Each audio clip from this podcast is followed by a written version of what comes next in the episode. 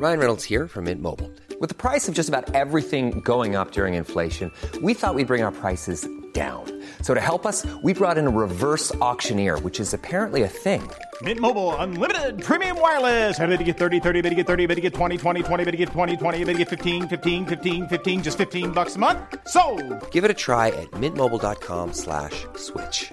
$45 upfront for three months plus taxes and fees. Promo for new customers for limited time. Unlimited more than 40 gigabytes per month. Slows. Full terms at mintmobile.com.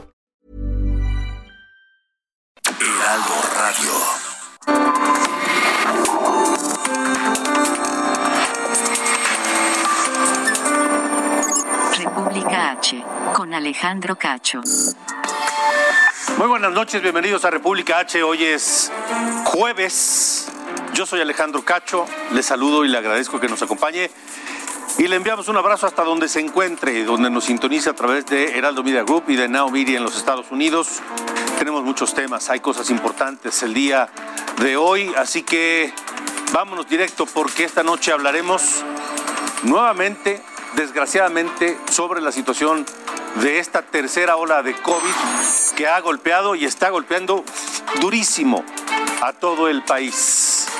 El gran aumento de contagios en Guerrero, en Colima, en Nuevo León, que pasarán a semáforo rojo.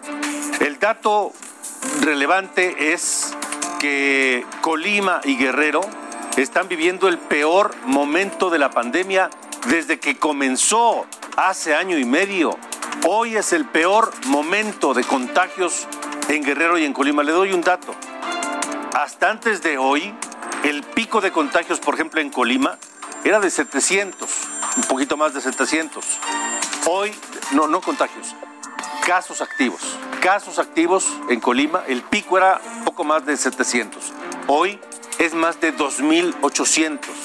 Ese mismo número de contagios. Los hospitales están colapsados. Estaremos hablando de Nuevo León, estaremos hablando con el secretario de Salud de Nuevo León, el doctor Manuel de la O, que ayer le presentábamos aquí en República H un eh, llamado desesperado, enojado, frustrado del secretario de Salud pidiéndole a los neoleoneses que sean responsables, que se cuiden, que no bajen la guardia, porque sabe lo que nos está pasando es en parte por nuestra propia irresponsabilidad. Sí, López Gatel, sí, el López, el López Obrador, el cubrebocas, sí. El gobierno de López Obrador sigue mandando mensajes equivocados. Siguen sin tomar medidas drásticas para que nosotros adquiramos la conciencia necesaria, pero también es nuestra culpa, en buena medida. En fin, analizaremos el último informe también de Coneval sobre los niveles de pobreza en el país que va ligado a la pandemia, porque hoy hay más de 10 millones de pobres nuevos en México. Aumentaron los índices de pobreza extrema y de pobreza en el país. Le diremos en qué estados aumentó más la pobreza y la pobreza extrema y en dónde aumentó menos o incluso unas reducciones mínimas, pero reducciones al fin. También continúa el conflicto al interior de la Universidad de las Américas Puebla. Ahora el nuevo patronato justifica el cierre de las instalaciones y afirma que se debe a que están cuidando a los estudiantes por la pandemia. Hágame usted el favor. También eh, la Fundación Mary Street Jenkins, la fundación que instituyó, que creó la Universidad de las Américas, hace un, un- un- una acusación, un señalamiento directo a un juez que no ha acatado la suspensión que les otorgó un tribunal para que sean devueltas las instalaciones de la Universidad de las Américas. Por supuesto, además, con nosotros, igual que todas las noches, Sofía García, ¿cómo estás? Hola Alejandro, me da mucho gusto saludarte este jueves a ti, a quienes nos ven y a quienes nos escuchan a través de El Heraldo Radio. Hoy te voy a platicar, bueno, ayer platicábamos sobre todo de eh, los congresos que se autodaban estos presupuestos millonarios. Bueno, hoy vamos a platicar de cuáles son esas auditorías y cuánto presupuesto destinan para sus propias auditorías para saber cómo están ejerciendo sus recursos. Y también vamos a platicar sobre ese congreso, el único congreso de todo el país, de los 30 que ya se renovarán, eh, que ya justamente cambió de legislatura. Ya hay uno que está en nuevas funciones. De esto y mucho más vamos a platicar más adelante. Muy bien, muy interesante, sin duda. Este jueves la Secretaría de Salud Federal informó sobre el número total de nuevos contagios. Y otra vez el número es altísimo. Es el segundo más alto en lo que va de la pandemia. Sara, ¿cuántos nuevos contagios en México en las últimas 24 horas? De acuerdo con la Secretaría de Salud, en las últimas 24 horas se registraron 21.569 nuevos contagios de coronavirus en México. 21.569. Estamos a nada, muy poquitos casos de rebasar el pico máximo que ha tenido esta pandemia en la segunda ola y que ocurrió en enero pasado. Esta noche México tiene un acumulado de 2.922.663 casos y 243.000 muertes por esta enfermedad. ¿Sabe qué? Ya ni tiene caso poner estos números porque la verdad es que son una mentira de la Secretaría de Salud, de Hugo López Gatel, el número de casos y el número de muertes. Es una mentira. Lo que es cierto es lo que se está viendo en los hospitales, lo que se está viendo en los estados. Por ejemplo, Colima. Colima pasará semáforo rojo luego de cinco días en semáforo naranja con riesgo alto. Colima ahora está en estado de alarma. La Secretaría de Salud de Colima, Leticia Delgado, dijo que el panorama es difícil y se debe al incremento alarmante de los contagios en esta última semana. Se van a anunciar medidas restrictivas para Colima en las próximas horas. Incluso el gobernador Ignacio Peralta está proponiendo al gobierno federal que en coordinación con las autoridades estatales se decida cada semana el color del semáforo epidemiológico, no esperar dos semanas a reunirse y discutir cuál es el, nivel del semáforo, sino que sea cada semana. Pero no, no es el único Colima. Guerrero también pasará a semáforo rojo. Así lo confirmó el gobernador Héctor Astudillo. Esta medida entrará en vigor el sábado. Y el motivo, igual que en Colima, es el aumento explosivo de los casos y de las hospitalizaciones. Guerrero vive el peor momento de la pandemia en este agosto de 2021. En Sinaloa, en Sinaloa preocupa el número de muertes por COVID, pero mucho más porque se están presentando las muertes en jóvenes. En las últimas 48 horas han muerto 69 jóvenes en Sinaloa de entre 22, 22 años, sí, 22 años y 39, según datos de la Secretaría de Salud de Sinaloa.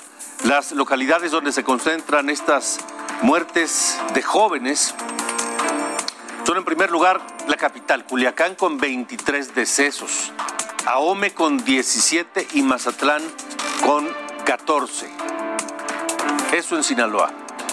Otro desafortunado récord de contagios se presenta en Tamaulipas. 408 nuevos casos en las últimas 24 horas. Es la cifra más alta de toda la pandemia en Tamaulipas, 408 casos en las últimas 24 horas.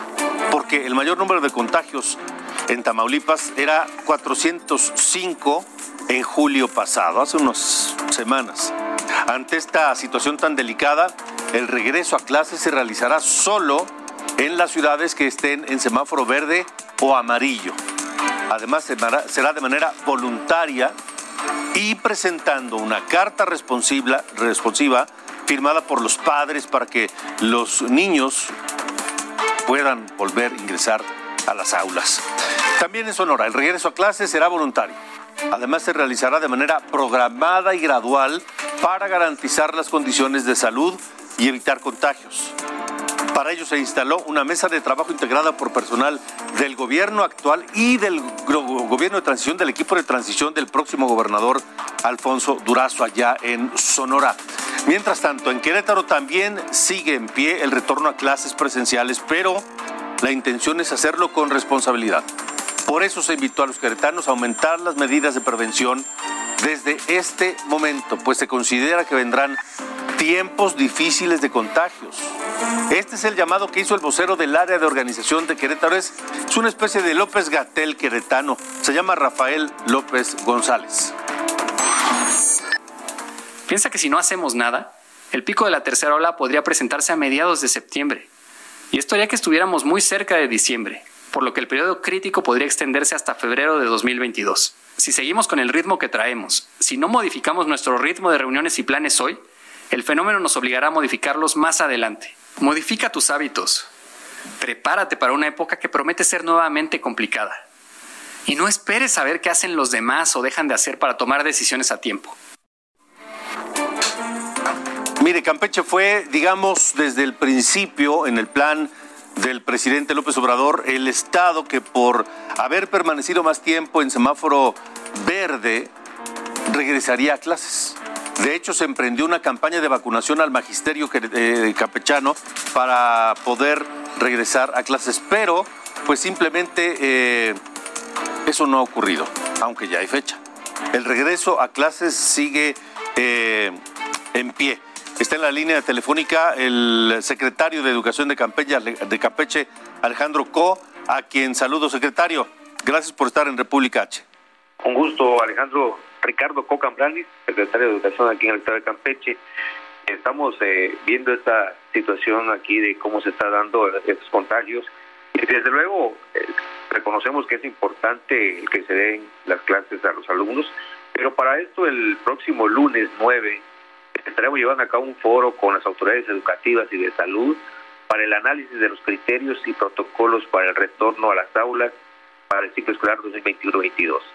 Aquí vamos a estar reunidos, eh, aparte de las autoridades educativas del Estado, autoridades de salud, representantes del sindicato, representantes de los padres de familia, representantes también de las escuelas eh, particulares, para llevar a cabo este análisis y poder tomar las mejores decisiones.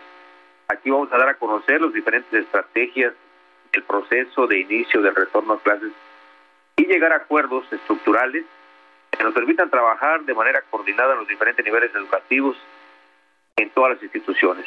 Desde luego priorizando el, la y con mucha precaución la salud de todo el sector educativo. Eso estaríamos trabajando el día lunes ya para considerar y tomar las mejores decisiones. Entonces, eh, debo entender que de ello dependerá el regreso a clases a finales de mes. Así es, después del foro que tengamos con todas las autoridades que van a estar presentes, estaremos tomando esas decisiones. Ya tenemos planeado cómo podría ser de manera escalonada, de manera gradual, como se estaría manejando, pero se tendrá que llevar a cabo una discusión y desde luego uno de los puntos importantes es de que de manera voluntaria los padres de familia puedan enviar a sus hijos a los centros educativos.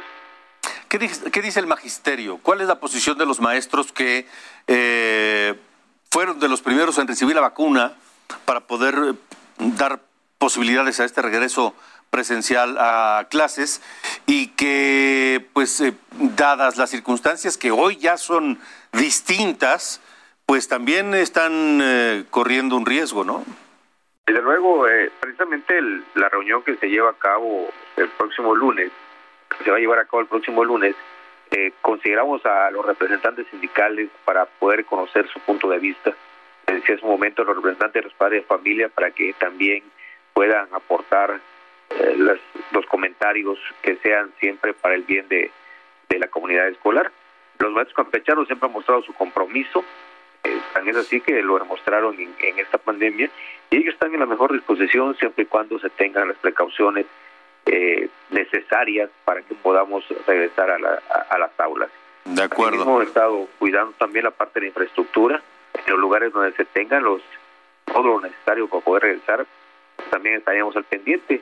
El día de ayer entregamos más de un millón y medio de cubrebocas, más de 1.800 termómetros para las escuelas de educación básica, estos serían todos, eh, para los niños también kits de, protección, pero tendríamos que estar ah, considerando las conclusiones a las que se lleguen en este foro. Estamos al, al pendiente de todo ello, pero sí también nos hemos dado cuenta y esto va a ser importante lo que comente la Secretaría de Salud de cómo van los contagios. De acuerdo, pues entonces estaremos atentos a esta reunión, al diálogo y al resultado. ¿Me recuerda será el lunes? El lunes, el lunes 9 estaremos llevando a cabo este foro. ¿Le parece, secretario, que volvamos a platicar el lunes? Con mucho gusto. De acuerdo. En la noche tendríamos las conclusiones. Muchas gracias, secretario. Con gusto. Hasta luego, el secretario de Educación de Campeche, Ricardo Co, aquí en República H. En más del regreso a clases en Quintana Roo, ya que hablamos de la península, iniciarán las jornadas de recuperación de escuelas en las que participarán padres de familia y autoridades. Desde el lunes comenzarán a preparar los planteles de los tres niveles básicos para que puedan ser pues utilizados en cuanto el semáforo epidemiológico permita que regresen los estudiantes a clases presenciales. En Durango, ante el retorno a semáforo naranja, se reducirá el aforo de negocios instalados en espacios cerrados y se vigilará el cumplimiento de los protocolos sanitarios. Se pretende aumentar el compromiso de la población para no paralizar las actividades económicas. Así es como lo explicó el propio gobernador de Durango, José Rosas Aispuro. Paralizar totalmente las actividades o regresar al confinamiento no es opción. Lo hicimos en su momento, pero hoy tenemos que aprender a vivir con este virus, pero cuidándonos, teniendo eh, mejores medidas de protección. Por, eh, ¿Por qué no es opción? Por el enorme costo que llegó a tener para la economía de muchas familias y hoy Durango es un estado que ha tenido una recuperación económica buena. Eh, somos de los estados que más ha crecido, pero indudablemente que aún nos falta mucho por hacer. Por eso no queremos detener esta marcha. Y es que, claro, los, los gobiernos se enfrentan a la disyuntiva de volver a cerrar la economía, pararla, con todo el costo que eso significa. En un momento más hablaremos de los datos ah, del Coneval que fueron dados a conocer hoy y que hablan de un aumento de la pobreza en México, en parte, en buena medida, resultado de la pandemia. Pero mire, vamos a Michoacán, donde ya está saturado el Hospital General de Pátzcuaro. El aumento de contagios ha crecido ampliamente en los últimos días en todo Michoacán. Pátzcuaro ha sido una de las eh, zonas de mayor eh, dificultad. Actualmente tiene 3.105 casos confirmados solo Pátzcuaro. Morelia también ha tenido un constante incremento de contagios que ahora se traduce en pérdidas económicas. Se aplicaron medidas como el cierre de plazas comerciales en el centro histórico de Morelia y los comerciantes calculan que las pérdidas serán de 10 millones de pesos en promedio allá en el centro de Morelia. Y por el aumento de contagios que no frena, la saturación de hospitales ya se presenta en muchos otros lugares del país. Hay estados que al momento tienen una ocupación hospitalaria con pacientes de COVID por encima del 70%. ¿Quiénes son? Son Colima, Durango, Guerrero, Nayarit y la Ciudad de México. Ojo, en la Ciudad de México hay 24 hospitales saturados. 13 son de atención general y entre ellos se encuentran el Magdalena de las Salinas, La Raza, el Instituto Nacional de Pediatría y el de Cancerología. Seis son los que están equipados con camas con ventilador y cinco con camas con ventilador en la unidad de cuidados intensivos, mientras que en el Estado de México hay 21 hospitales saturados. Desde ayer le hablábamos de Nuevo León y le platicábamos, le presentamos este llamado eh, del secretario de Salud de Nuevo León, un llamado desesperado, frustrado, este, por la irresponsabilidad de la gente. Mire, hay un nuevo récord de contagios eh, diarios en Nuevo León. 1.600 solo en 24 horas. Y el lunes, otra vez a semáforo rojo. Y se tomaron medidas. Saludo al secretario de Salud de Nuevo León, el doctor Manuel de la O. Eh, gracias, doctor, por estar con nosotros. Al contrario, muchas gracias por la entrevista. Un saludo a todo su auditorio. Me imagino que la frustración, el enojo, la impotencia que le vimos en ese mensaje de ayer enérgico, pues no se han ido, siguen todavía, ¿no?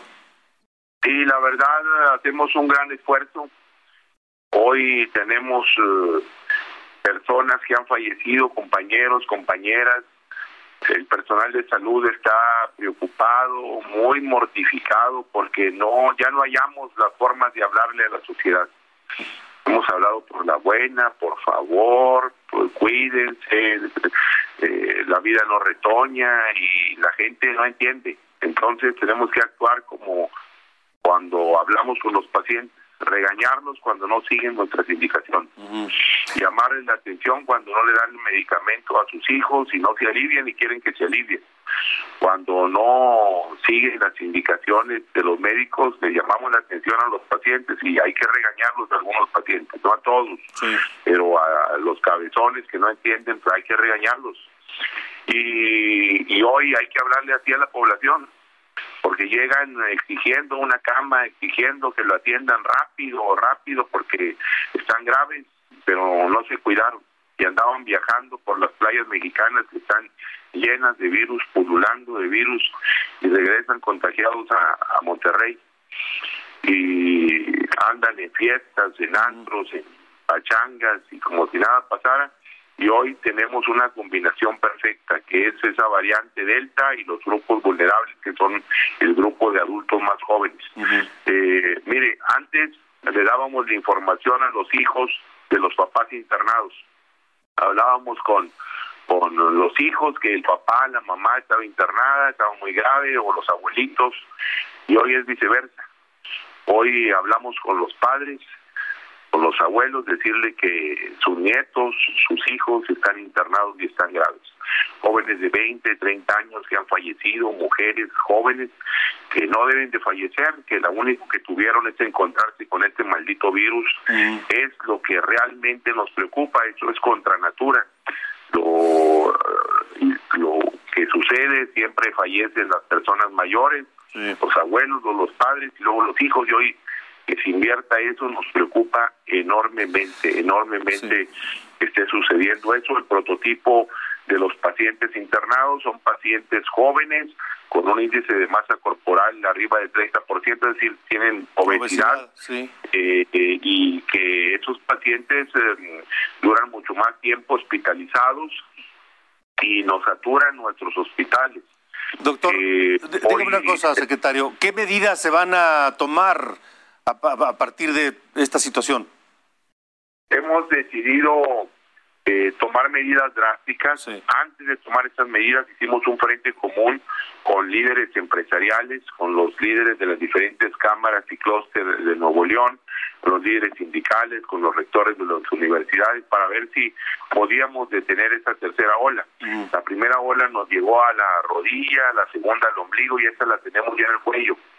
Entonces, en vista de que no funcionó, pues hemos decidido eh, suspender las kermeses, las ferias que ya estaban suspendidas, y al igual que las fiestas patronales y los cursos de verano, pero ahora todos los conciertos y festivales, los bares y cantinas, los antros y los centros nocturnos no podrán operar, al igual que la renta de quintas, los billares, las albercas públicas, peleas de gallos, carreras de caballos, los baby shower o las fiestas de revelación de sexo, las graduaciones, los parques turísticos públicos y privados estarán cerrados en Nuevo León, los parques de juegos mecánicos, los boliches estarán cerrados.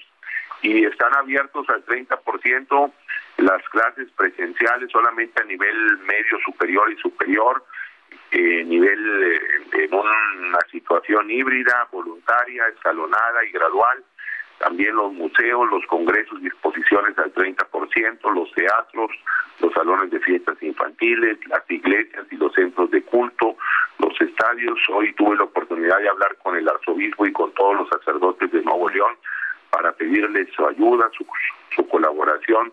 Siempre nos ayudan. Y el resto de los diferentes giros está abierto al 50% de las 5 de la mañana a las 12 de la noche, como los eh, restaurantes, eh, eh, las farmacias, las pastelerías y panaderías, las tortillerías, están al 50% del aforo. Un servidor ando con mi equipo revisando antros, revisando restaurantes, revisando diferentes establecimientos para que cumplan y aquel que no cumpla va a ser suspendido 30 días mínimo y tendrá una multa de 80 mil pesos a un millón de pesos. Hoy tenemos que ser más estricto. Eh, hoy fallecieron 38 personas en, Nuevo León, una cifra muy, muy importante. Y yo les digo, imagínense un camión de pasajeros que todos los días esté investido por un tren y fallecen todos los pasajeros. Eso es lo que se está viendo ahí en Nuevo León. Secretario, nos quedan 20 segundos. Entonces, las clases de secundaria para abajo, no hay fecha de regreso presencial. No, no, no. La fecha todavía falta mucho para el 30 de agosto y hay que seguir esperando. De acuerdo. El secretario, doctor Manuel de la O, muchas gracias por haber estado en República H. Al contrario, muy buenas noches. Que le vaya muy bien, el secretario de Salud de Nuevo León. Así que ya escucharon medidas drásticas y eso pues debería aplicarse en otros lugares también. Vamos a una pausa, seguimos en República H, tenemos mucho más.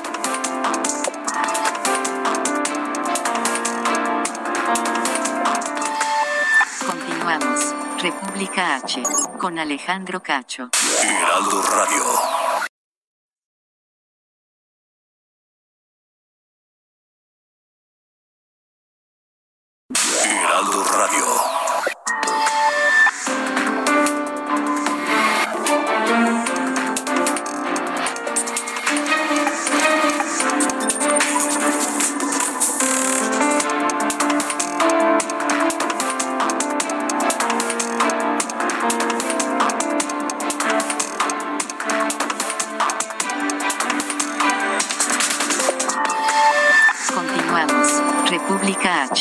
Con Alejandro Cacho.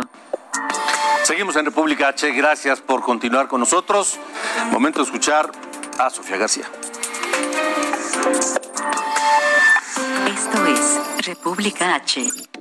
Gracias Alejandro. Mira, ayer platicábamos y dábamos a conocer eh, a cuánto presupuesto asciende cada uno de los congresos locales que se autodan. Y bueno, pues de acuerdo a este informe legislativo que hablábamos ayer, 2021, realizado por el IMCO, pues solo cabe recordar que este presupuesto a los 32 poderes legislativos estatales asciende a más de 18 mil millones de pesos. Ahora, en cuanto a las auditorías, a sus propias auditorías, es decir, al presupuesto destinado a la revisión del ejercicio del gasto público en cada uno de estos congresos, a nivel nacional, en promedio, estos congresos destinan apenas el 25% de total de sus recursos. Pero solamente vamos a dar unos pequeños ejemplos para que se dé usted una idea de cómo andan algunos congresos en este sentido. Por ejemplo, San Luis Potosí es el estado que destina mayor porcentaje de los recursos para su auditoría interna. Es decir, ellos destinan aproximadamente el 50% de sus recursos. Mientras que en contraste, Morelos y Durango solo destinan apenas el 8% y el 13% respectivamente. Dos de los estados que han tenido total y absolutamente notables disminuciones en su presupuesto para sus auditorías son Durango y la Ciudad de México entre 2020 y 2021. Redujeron su presupuesto a menos 40.5% y 22.8%. El presupuesto destinado a sus órganos de fiscalización, es decir, a que se revise cómo se está gastando cada uno de los recursos que ellos tienen y se autoaprueban para que lleven a cabo diferentes actividades. Así que quienes se encargan justamente de distribuir los recursos públicos locales en sus estados, poco se miran y también poco transparentan la manera en la que ejercen sus propios recursos. Y basta recordar, Alejandro, que tan solo en la Cámara de Diputados, en la federal, hay una partida presupuestal llamada gasto secreto, que son aproximadamente entre 1.500 y 2.000 millones de pesos que se reparten entre las diferentes fuerzas políticas, entre los llamados grupos parlamentarios, dependiendo del número de diputados, es el dinero que se, que se van repartiendo.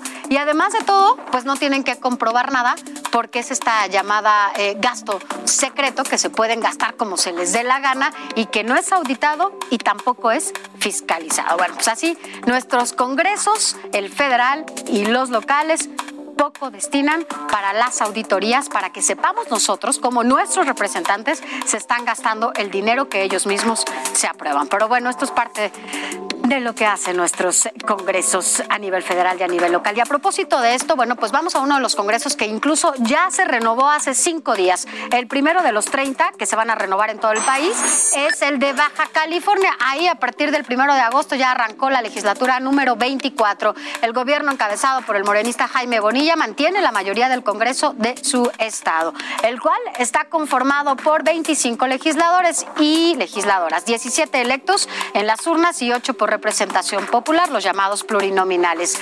Están conformados, bueno, por 13 diputaciones morenistas, 3 del Partido Encuentro Social, 3 del PT y 3 del PAN. Y para el Verde, el PRI y Movimiento Social, digo, Movimiento Ciudadano, tienen apenas un diputado por cada una de estas fuerzas políticas. Recordemos que este Estado también está ya en un proceso de transición y además estará encabezado a partir ya de diciembre por la también morenista Marina del Pilar Ávila. Alejandro, pues así las cosas, ya cambió el primer Congreso después de las elecciones del 6 de junio. ¿Sabes qué me parece no solo increíble, sino indignante?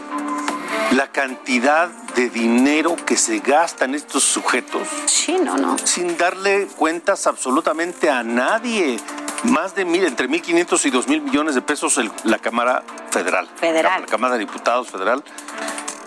Increíble. Y no tienen que comprobar nada, porque además ellos, pues es llamado gasto secreto, Claro, claro. donde, bueno, pues ellos se pueden ir de viaje, ir de O vacaciones. sea, hasta el nombre es cínico. Ya hasta sé. el nombre, gasto secreto, es cínico. Así ¿Por qué secreto si es dinero de nosotros? Así es, y además nos estás hablando de tres pesos. Y Además. aunque fueran tres pesos, es tu dinero, claro. es dinero y el dinero de la gente que nos ve, pues no tendríamos que no saber en qué se A gastan ver. esos recursos. ¿Pues ¿Qué no se supone que la 4T Por ejemplo. no son iguales? Y que además iban a quitar, ¿no? y que iban a quitar Privilegios. privilegios. Ah, sí. ¿Por qué no empiezan por ahí? Bueno, deja tú donde empiecen. ¿Por qué no se fijan en eso también? Así es. Y además, ¿Por qué no acaban con ese, ese- esa partida enorme de más de 1.500, entre 1.500 y 2.000 millones de gasto secreto? No sabemos en qué se lo gasten. A ver, ¿qué nos van a decir? Que se lo, que se lo gastaron en, que no creo, porque entiendo que para eso también hubo dinero que se llevó a cabo de, la propia Cámara de Diputados en las pruebas COVID que se le hicieron a los diputados, que además pagamos absolutamente todos, en estos exámenes que se les tenían que Bueno, hacer a todos los ver, empleados. Pagamos las pruebas de COVID para que los 250 de la bancada de Morena, de manera irresponsable, luego de haber guardado un minuto de silencio Sí. por su compañera muerta por COVID, se tomaran la foto 250 juntos sin, cubrebocas. Claro. Por favor. Es una irresponsabilidad total en la imagen que ellos dan como representantes y también en el gasto del ejercicio público, porque es muchísimo, son miles de millones. Pues que nos demuestren que no son lo mismo, ¿no? que no son fifís ni neoliberales. Que, que- que no, que son diferentes. Así que se acabaron los privilegios. Así es. Que nos demuestren eso. Ojalá que lo hagan en la próxima legislatura. Hay un gran reto. Es la última antes de que se cambie el gobierno federal. Así que bueno, pues ya veremos de Bueno, qué se trata. Muy bien, gracias, No, ¿de gracias? Sofía. Vamos a estos datos del Coneval, porque cuando hablamos de estos dispendios, estos gastos increíbles e injustificables, y volteamos a ver los datos de la pobreza en el país, algo no está bien.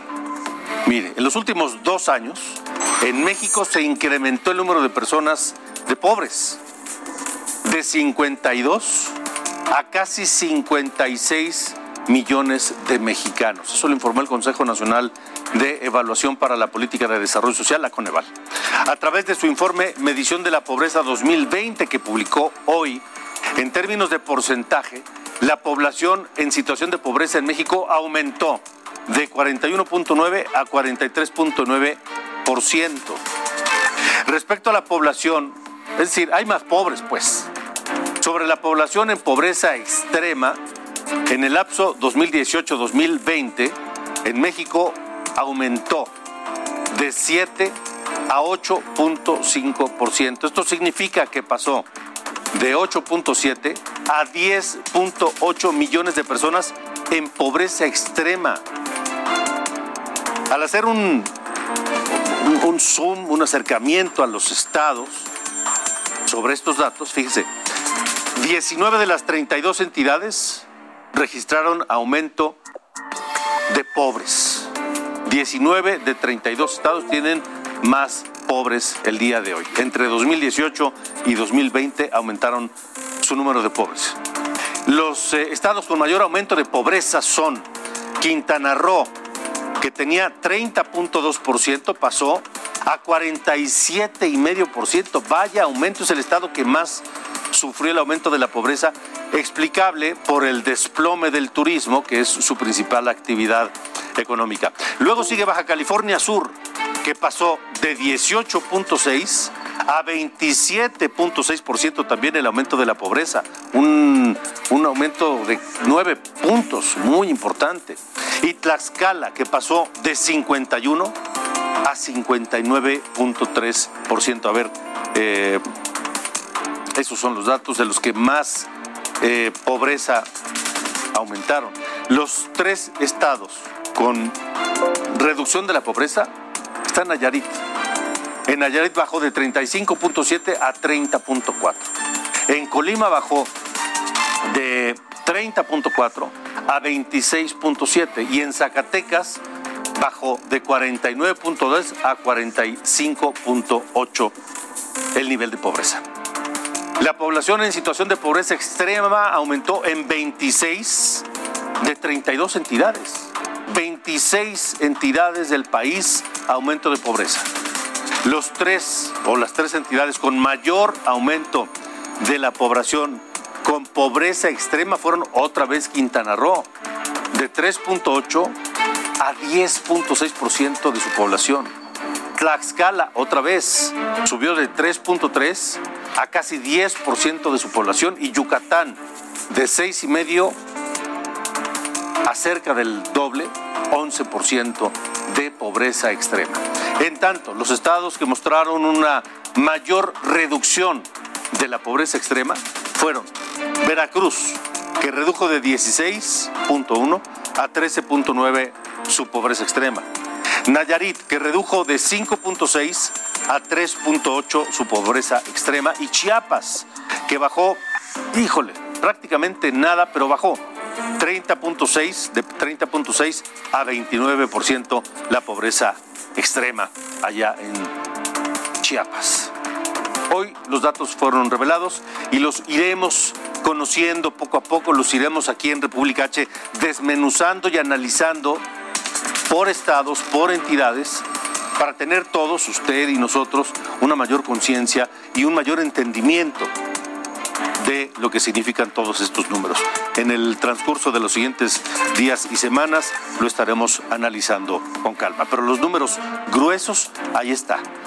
Más de 10 millones de pobres nuevos en México de 2018 a 2020. escándalo, un escándalo judicial y político fue la destitución del magistrado presidente del Tribunal Electoral del Poder Judicial de la Federación, José Luis Vargas, que fue desconocido como presidente del tribunal por sus pares. ¿Y por qué le digo esto? Porque esto puede afectar directamente a la calificación de varias elecciones que acaban de realizarse hace cosa de dos meses casi. Es decir, ¿qué asuntos tiene pendientes el Tribunal Electoral del Poder Judicial de la Federación que hoy vive un cisma, vive una situación sin precedentes en el seno de su, de su, de su sala superior? Está pendiente la calificación de la gubernatura de Nuevo León, en medio de esta crisis del tribunal, falta calificar la elección de Nuevo León, que ha sido señalada por varios con enormes irregularidades. Ya Samuel García es, eh, fue declarado gobernador electo, pero está pendiente la decisión del Tribunal Electoral del Poder Judicial de la Federación, que fue, es, tiene la última palabra. Bueno, faltan Nuevo León, faltan Campeche, falta San Luis Potosí y falta Michoacán. Además, por supuesto, el tema de la multa que le aplicaron a Samuel García, el ganador de la elección para gobernador en Nuevo León, por 55.7 millones de pesos que le impuso el INE a él, a García y a su partido, Movimiento Ciudadano. Y además falta también el tema de los influenciadores, estos eh, famosos del deporte y del espectáculo que, pues por ganarse un dinero, violaron la, la veda electoral eh, a instancias del Partido Verde. ¿En qué va a quedar eso? Todos esos temas tan importantes están pendientes en el tribunal en momentos en que vive ese cisma. Vamos a ver qué ocurre en los próximos días.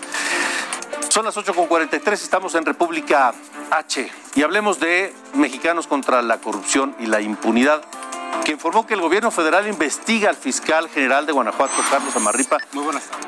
Y al exsecretario de Gobierno de Guanajuato, Luis Ernesto Ayala, quien actualmente es diputado electo por el PAN. Dice Mexicanos contra la Corrupción que en esta investigación se han rastreado, transacciones eh, bancarias del fiscal y de su círculo cercano y por ello la unidad de inteligencia financiera ya procedió a congelarles cuentas a un empresario supuestamente vinculado y- e involucrado en este presunto lavado de dinero en favor del fiscal de Guanajuato, que ha sido duramente cuestionado por el propio presidente de la República, que en varias ocasiones ha pedido que se le destituya, porque en su ya larga gestión desde 2009 hasta la fecha, eh, el incremento de la delincuencia en Guanajuato ha sido exponencial. Pero ¿qué cree que dice a esto el propio gobernador Diego Sinué, el gobernador de Guanajuato? Le preguntaron si qué opinaba sobre las acusaciones, los señalamientos en contra de su fiscal y así respondió. Como siempre lo he dicho, ¿no? El fiscal tiene, tiene la confianza, este, fue nombrado por el Congreso como fiscal, este, y pues bueno, yo esperamos que pronto se pueda aclarar esto. Repito, esta, esta investigación desde el año pasado yo la conocía, y a mí lo que me notificaron es que no había elementos en, en Tamaulipas, que iban a investigar más personajes, pues adelante, yo creo que, que se investiga, ¿no? Así que espaldarazo del gobernador Diego Sinué a su muy cuestionado fiscal Samarripa. A ver en qué queda el tema. 8 con 45, vamos con Sofía García. Esto es República H. Gracias Alejandro. De nuevo vamos a hacer un recorrido por la República. Y es que la presidenta municipal de Salamanca fue vinculada a proceso penal por abuso de autoridad. Esto tras despedir sin justificación al contralor y a cinco empleados. La alcaldesa informó que ya está resuelto y que las personas ya recibieron su finiquito. En cuanto al contralor, declaró que él abandonó sus funciones, mientras que la alcaldesa morenista sigue en libertad.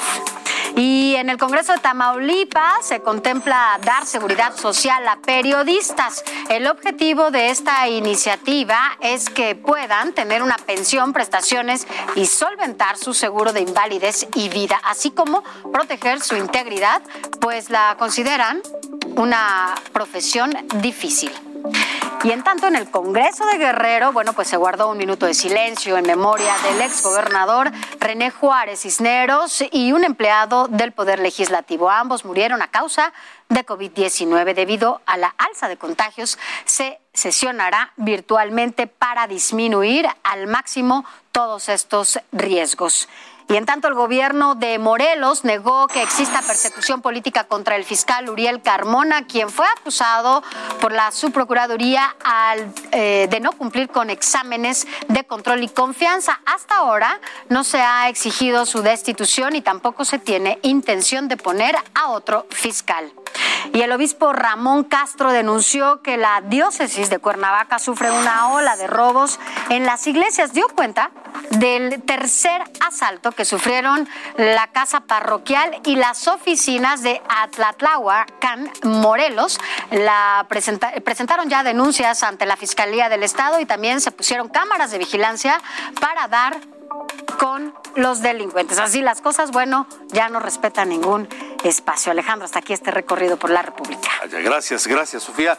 Eh, gracias también al gobernador de Colima, el gobernador José Ignacio Peralta, que vaya situación compleja al final de, de su gestión, gobernador, con el tema de las eh, finanzas, de los recursos que hacen falta eh, para esta última parte de su gobierno y el momento más complicado, más crítico de la pandemia de COVID. Gracias por estar nuevamente con nosotros, gobernador. Gracias, Alejandro. Efectivamente, muy complicado el COVID. Eh, tenemos dos- más de 2.800 casos activos. El peor momento de la pandemia el año pasado no llegó a 700. Esa es la proporcionalidad del crecimiento exponencial. Estamos proponiendo nosotros revisar el semáforo cada semana para que se ajuste de forma más dinámica al comportamiento de este virus, ¿no? Y bueno, sí nos agarra un momento muy difícil. Eh, las finanzas públicas están pasando por un momento crítico. Esto es una crisis temporal, se va a resolver, estamos trabajando en ello. Y bueno, pues el derecho tan importante de los trabajadores de recibir sus sueldos se les va a cumplir. Eh, básicamente lo que estamos viviendo es una crisis de liquidez que en realidad se presentó en diciembre del año pasado. Eh, cayeron los ingresos por abajo de lo programado, que además incrementaron los gastos principalmente por el COVID-19 e hizo que en el 2020 no tuviéramos ya recursos a fin de años para pagar eh, los aguinaldos. Hicimos una gestión con el gobierno federal de recibir recursos extraordinarios, lamentablemente no se pudo, tuvimos que recurrir a un crédito de corto plazo. Eh, superamos la crisis de diciembre, pagamos los aguinaldos, pero bueno, el tiempo nos alcanzó en julio porque la ley de disciplina financiera establece que hay que pagar todos los créditos de largo de, corto plazo, dejarlos en cero tres meses antes de concluir la administración. Eso fue en julio y bueno, pues ese dinero no estaba programado, ya cumplimos con la ley, todos los quirografarios están en cero, pero nos quedamos absolutamente sin eh, liquidez para poder hacer frente a las quincenas. Eh, yo anuncié, di la cara con mucho respeto, con mucha seriedad, que no teníamos condiciones para pagar la quincena, pero que estamos haciendo las gestiones con el gobierno federal para lograr recursos extraordinarios. Creo que las cosas con Hacienda van muy bien, hay un buen diálogo, hay mucho intercambio de información. Yo te puedo decir de manera muy alentadora que las señales que yo veo son optimistas en el sentido de que sí habrá un apoyo extraordinario. El propio presidente de la República hoy en la mañanera reconoce que varios estados y municipios tienen una crisis de liquidez que no pueden ni siquiera pagar la nómina. Eso quiere decir que Colima no es un caso aislado. Ya estamos hablando de un tema sistémico que lo que a lo mejor vale la pena hacer una reflexión y revisar el modelo. ¿Confía que el gobierno federal hará hará, hará las eh, transferencias necesarias de recursos para esta última parte de, de su gobierno? La verdad sí, yo estoy optimista, tengo que estarlo, no tenemos muchas opciones, ya no tenemos acceso al, mercado de crédito, eh, no podemos incrementar los impuestos para generar un efecto tan rápido. Una alternativa sería vender activos, pero tampoco lo podemos resolver de la noche a la mañana. Realmente nuestra única alternativa es eh, contar con recursos federales eh, y bueno, pues yo creo que el pacto fiscal da para eso, ¿no? Eh, la situación que se está viviendo en Colima es muy, muy dramática. Obviamente los trabajadores están molestos, están tomando las realidades, incluso la carretera federal que va de Manzanillo a Guadalajara, donde hay pues todo el tráfico de comercio, de importación y exportación a través del puerto de Manzanillo. En fin, eh, se tiene que resolver para no agudizar la crisis y normalizar la situación. De acuerdo, gobernador, volviendo al tema del, de la pandemia y del COVID, ¿qué medidas se habrá de tomar en, en Colima ante este momento, ya nos decía, el más complicado para Colima de toda la pandemia?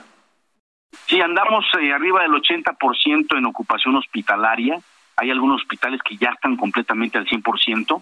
También tengo que decirlo con mucha claridad, nosotros llegamos a tener más de 300 camas COVID, hoy ya tenemos 180 y tantas porque se reconvirtieron cuando las olas andaban en la baja, pues no teníamos por qué tener tantas camas COVID si no se estaban utilizando. Esa fue una instrucción federal, reconviértanlas para tratar otros padecimientos, de tal manera que la ocupación hospitalaria se aplica a un mucho menor nivel de, cámaras, de camas disponibles. No tenemos que invertir dinero para reconvertir nuevamente esas camas a camas COVID. Ese es un problema porque pues estamos pasando un problema financiero, no tenemos ni siquiera para eso, justo en el momento en el cual se ocupa incrementar la capacidad hospitalaria, ¿no? Lo que estamos proponiendo es revisar el semáforo con mayor frecuencia, que no sea quincenal, sino semanal, y obviamente fortalecer las medidas de uso de cubrebocas, higiene personal y distanciamiento social. Descartado la, la, restricción de la movilidad, cierre de, de negocios, ¿eso descartado? Yo creo que no, yo creo que tenemos que seguir las indicaciones de movilidad y de actividades esenciales que se establecen en la semaforización y eh, entender pues la gravedad de esta crisis. Este, el crecimiento es exponencial, el comportamiento de, la capacidad de contagio se incrementa de manera muy significativa y si no se toman medidas radicales, esta situación eh, va a terminar muy mal. Es necesario tomarlo esto con toda seriedad y hacer lo que sea necesario hacer para parar los contagios. De acuerdo. Gobernador José Ignacio Peralta, gracias por haber estado de nuevo aquí en República H. Muchísimas gracias, Alejandro. Muy buenas noches. Hasta luego. Buenas noches. El gobernador de Colima, José Ignacio Peralta. Y antes de irnos, vamos al conflicto en la Universidad de las Américas Puebla, porque hay esta noche dos posiciones. El nuevo patronato, el patronato, digamos, del gobernador Barbosa, rechazó que las instalaciones estén tomadas y afirmó que están cerradas para proteger a los estudiantes por la pandemia de COVID. También aseguraron que las actividades escolares no se han interrumpido, por lo que pidieron no difundir información sesgada. Eso por el lado de la fundación, del patronato que impuso el gobierno de Miguel Barbosa. Por el otro lado, la Fundación Jenkins, quien pues creó la universidad, acusó al juez Roberto Yáñez Quirós de evadir su responsabilidad. ¿Por qué? Porque este juez no ha cumplido la orden de un amparo que está vigente, que emitió un tribunal ese amparo, para devolver el campus de la universidad a la fundación de la Universidad de las Américas, al patronato original y a las autoridades académicas encabezadas por Margarita Jenkins de Landa. Por eso hicieron un llamado al Consejo de la Judicatura de la Ciudad de México para que investigue a este juez, Roberto Yáñez, a quien acusan de facilitar el apoderamiento ilegal de la Universidad de las Américas Puebla.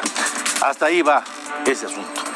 Estaremos atentos de eso y de todos los demás temas en República H, donde hablamos de lo que realmente ocurre en el país. Gracias por todo, buena noche y hasta mañana.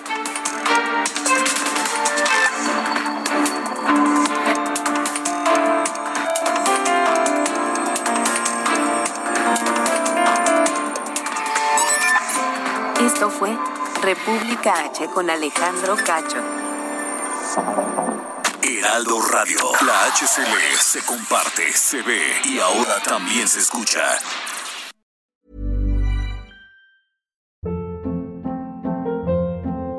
Hold up. What was that? Boring. No flavor. That was as bad as those leftovers you ate all week. Kiki Palmer here, and it's time to say hello to something fresh and guilt-free. Hello Fresh. Jazz up dinner with pecan-crusted chicken or garlic butter shrimp scampi. Now that's music to my mouth. Hello Fresh. Let's get this dinner party started. Discover all the delicious possibilities at hellofresh.com.